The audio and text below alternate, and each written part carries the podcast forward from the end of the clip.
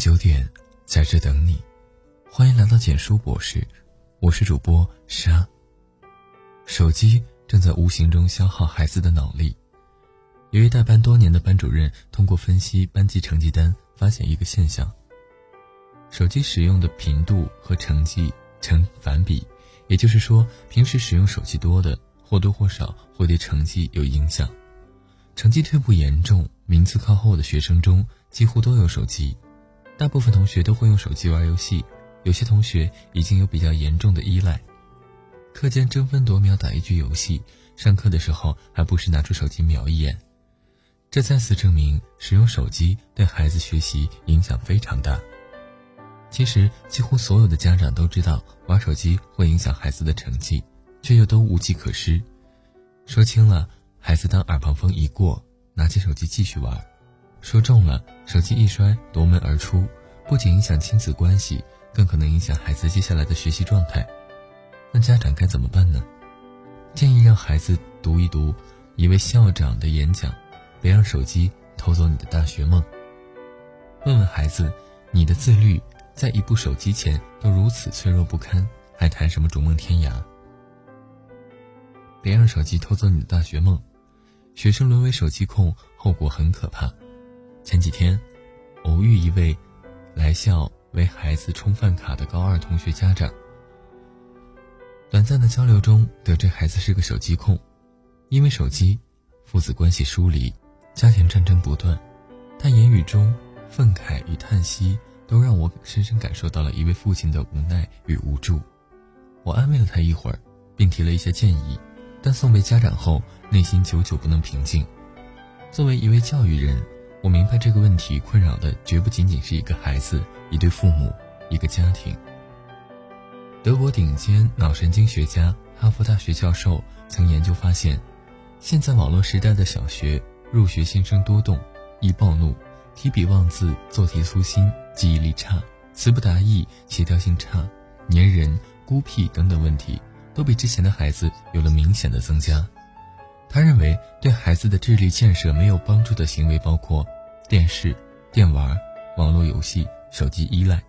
沉溺于这些行为的人，会在学习阶段会表现出各种学习障碍和自我管理问题，而到了中年晚年，就会导致失业、生病、破产、孤独、抑郁，甚至早死。百度一下，创造不了苹果，也拿不到诺贝尔奖。学生生活的真谛就是学习。努力学习就是学生的一种责任。在报道前三天，我们推出一则微信：“假期过完该收心了，请严肃地告诉孩子，学习肯定苦，所有人都一样。”这则微信在最后提醒大家：学习忍耐，学会放弃，学会付出，这不仅是学习的需要，也是一种人生的历练。尤其在这个有问题百度一下的年代，大家要清醒地认识到，乔布斯靠百度一下。创造不了苹果，屠呦呦靠百度一下摘不到诺贝尔奖，专注学习、自主自律才是硬道理。我们有位同学一直有个梦想，想走进牛津大学这所著名学府深造，将来为民族腾飞出一份力，为中国富强做点贡献。目前他正在为梦想而努力。他的家长告诉我，在家里聊天看手机的父母经常受到儿子的批评与教育。为此，他既是汗颜，又深为这个儿子骄傲。王者荣耀、绝地求生培养不出真正的朋友。非洲有句谚语：“一个人可以走得很快，一群人才能走得更远。”在避免手机网络危害的过程中，一个积极向上的优秀团队尤其重要。学生时期的友谊弥足珍贵，但摇一摇、扫一扫，培养不出真正的必有我师的三人行。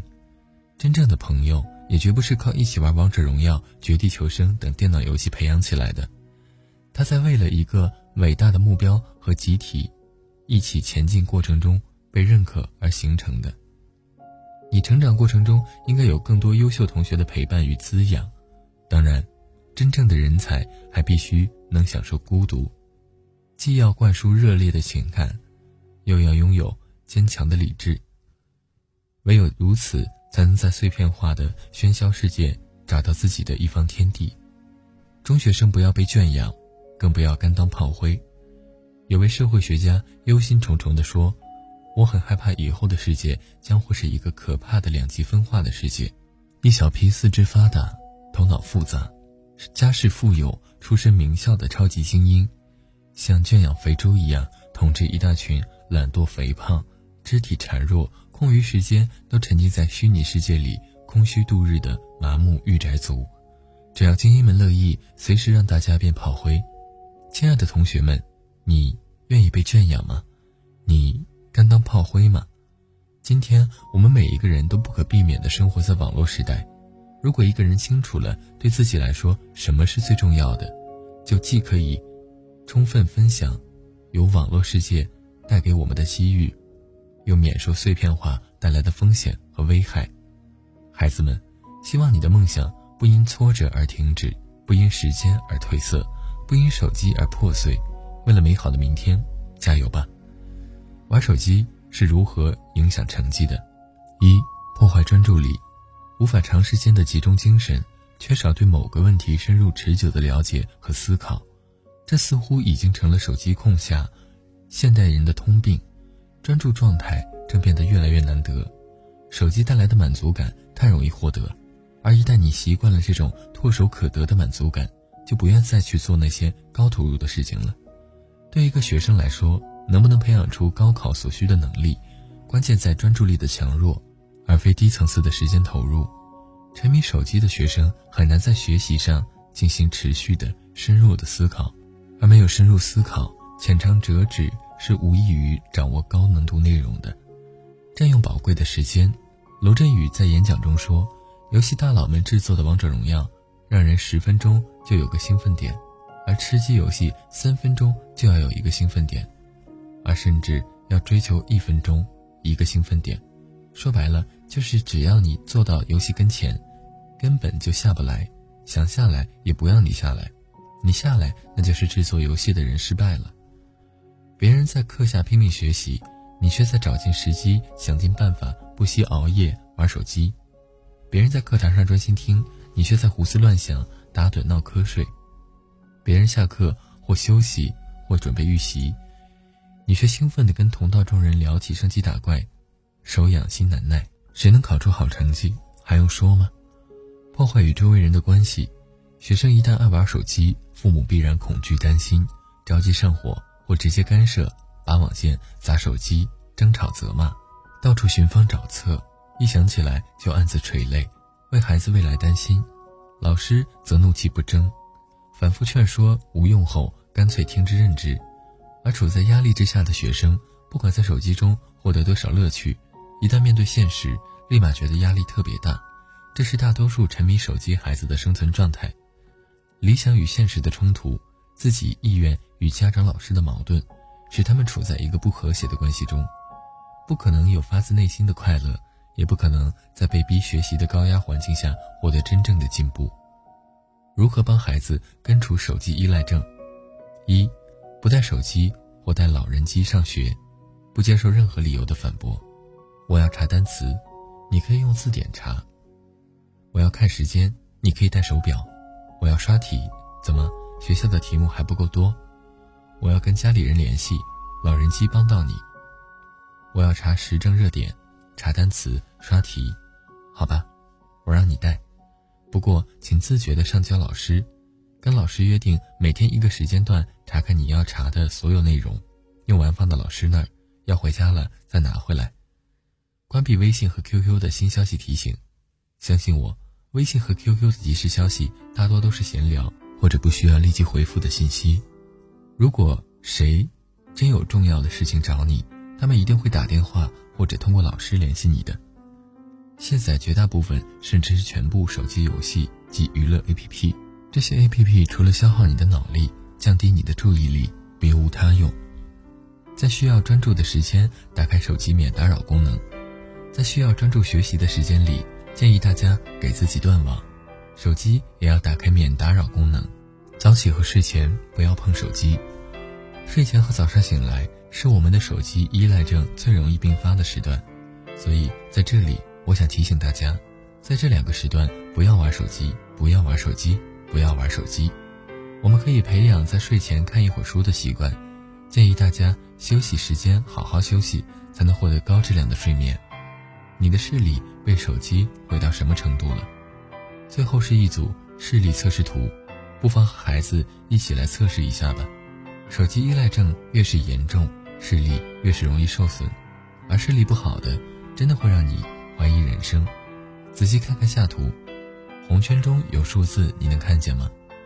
看见八十八，表示视力很好；看见三十八，表示左眼弱；看见八十三，表示右眼弱；看见三十三，视力极差。看着下图中的三个圆圈，你能从里面看到什么？如果能够看到一双双脚印，那你的视力很好。什么都看不到的人，还是好好保护眼睛吧。由深到浅的图案，能够看到最后箭头指的那个，才算视力达标。在这个越来越信息化与技术化的时代，让一个人彻底摆脱智能手机、电脑已变得不现实。